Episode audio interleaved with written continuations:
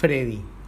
Leí en estos días la columna de un periodista brasileño que decía que a veces los medios no solo pierden lectores o televidentes por la disrupción tecnológica provocada por las redes y el entretenimiento en línea, también porque estamos tan concentrados en, el, en ejercer el contrapoder, tan abrumados con la cantidad y magnitud de casos de corrupción, inoperancia y negligencias públicas, que olvidamos que el rompecabezas de la realidad tiene además otras piezas y que las personas necesitan saber de ellas.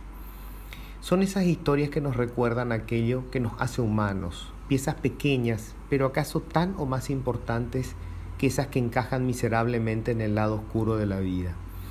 Mi colega y compañero, Freddy Valenzuela, me recordó la vez pasada una de ellas y que hoy, abusando de su confianza, quiero compartir en esta columna. Freddy es un cronista de alma, como reportero ha fatigado calles y oficinas públicas y como todo periodista de trinchera acumula cientos de reportajes sobre el humillante sistema de salud público. En general, cuando se trata de estos temas, lo que sale en pantalla es esa imagen dolorosamente común del hospital abarrotado y de los pacientes mendigando atención o medicamentos. Detrás de la postal, sin embargo, siempre hay otros hechos que rescatar. El teléfono de prensa sonó cerca de la medianoche y a Freddy le tocaba la guardia.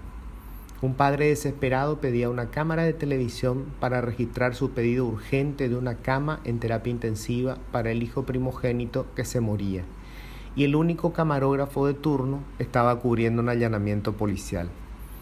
Freddy no tuvo coraje para decirle que no había prensa para su desgracia, porque nunca hay equipo suficiente para cubrir todas las desgracias.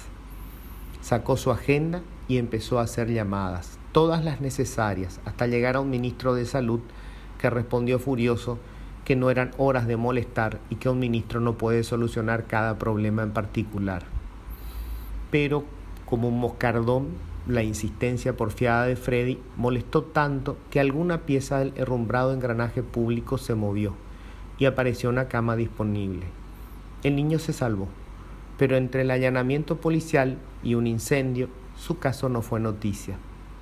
Años después, el hijo de Freddy enfermó gravemente. Como tantos otros, hizo fila en un hospital público. Era otro padre afligido rogando porque sus impuestos sirvieran de algo. Estaba en sala de espera cuando una enfermera, que había terminado su turno, se acercó y le dijo que ella se haría cargo de su niño. Lo llevó a una sala y se comunicó con un médico. Freddy se debatía entre los sentimientos de alivio porque el hijo recibiría una atención rápida y de bronca porque el maldito sistema seguía operando igual. Le estaban dando un trato preferencial por ser periodista, porque le tienen miedo a la prensa. País de mierda, pensaba, pero era su hijo y él tenía tanto derecho como cualquiera a que lo que paga sirviera para algo. Medicado y contenido, su hijo salió del hospital unas horas después. Freddy se acercó a agradecer a la enfermera y antes de que dijera nada, ella se le adelantó. No hice esto por el periodista, le dijo, sino por la persona que se tomó el tiempo de buscar una cama para mi hijo. Era la madre de aquel niño. Por supuesto que la noticia es que el sistema público sigue siendo lamentable y que si no recurrís a la prensa o armas un escándalo en las redes, el músculo público apenas se mueve.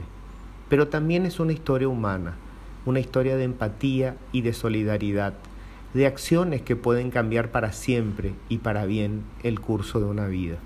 Recordemos y celebremos que en medio de tantas infamias también hay cientos de personas como Freddy y la enfermera.